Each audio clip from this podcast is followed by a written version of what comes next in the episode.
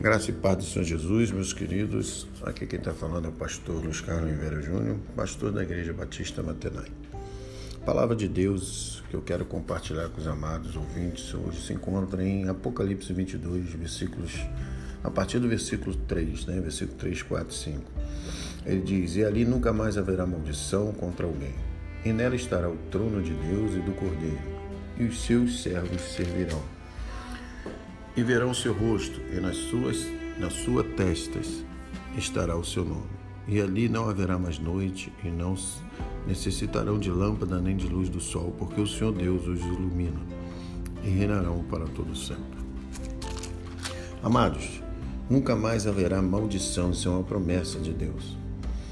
Este é o, é o novo paraíso, sem serpente, amados, tentação, ameaça, engano, pecado Todo o resto de pecado de qualquer espécie é totalmente eliminado, mano. Afinal, este é o lugar da morada do Altíssimo com os seus filhos. O centro da Nova Jerusalém é o trono de Deus e do Cordeiro, e ao redor desse trono se realiza o ministério sacerdotal dos seus servos. A glória do servo é servir ao seu Senhor e permanecer constantemente em sua presença para que possa contemplar continuamente a sua face, meus irmãos. O que quer dizer isso? Isso quer dizer o rosto do Altíssimo e do seu Santo Filho Jesus, que só podiam ser contemplados pelos anjos, agora serão vistos e admirados pelos verdadeiros servos de Deus. Quando os servos contemplam a face do Senhor, o resplendor da sua glória retorna sobre eles, amado. Lembra de Moisés, quando ia subir ao monte para falar com Deus. Esse resplendor consiste na totalidade do seu caráter, que é expresso por intermédio do seu magnífico nome, revelado no seu Filho na terra. Aqui fica esclarecida a razão pela qual a besta queria gravar o número do seu nome na testa ou na mão direita de todas as pessoas.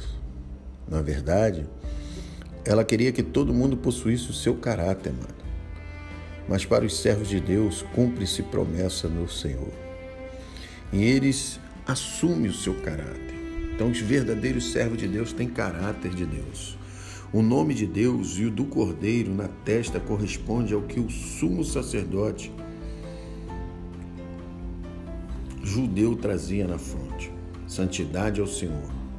Portanto, aqui se realiza plenamente a palavra do apóstolo João, que disse: Mas sabemos que, quando ele se manifestar, seremos semelhantes a ele, porque assim como é, o veremos.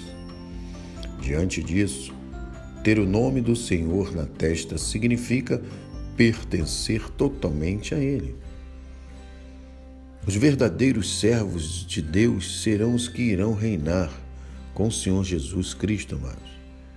Ele próprio teve que servir para que não pudesse reinar, para que pudesse então reinar eternamente. E isso também tem que acontecer com aqueles que reinarão com ele. Portanto, meus amados, primeiro eles terão de servir, para então terem o direito de reinar por toda a eternidade com o Senhor. Amados, a nossa promessa não é aqui. Aqui nós fomos chamados para reinar, para servir, para conseguir reinar com Deus na Nova Jerusalém.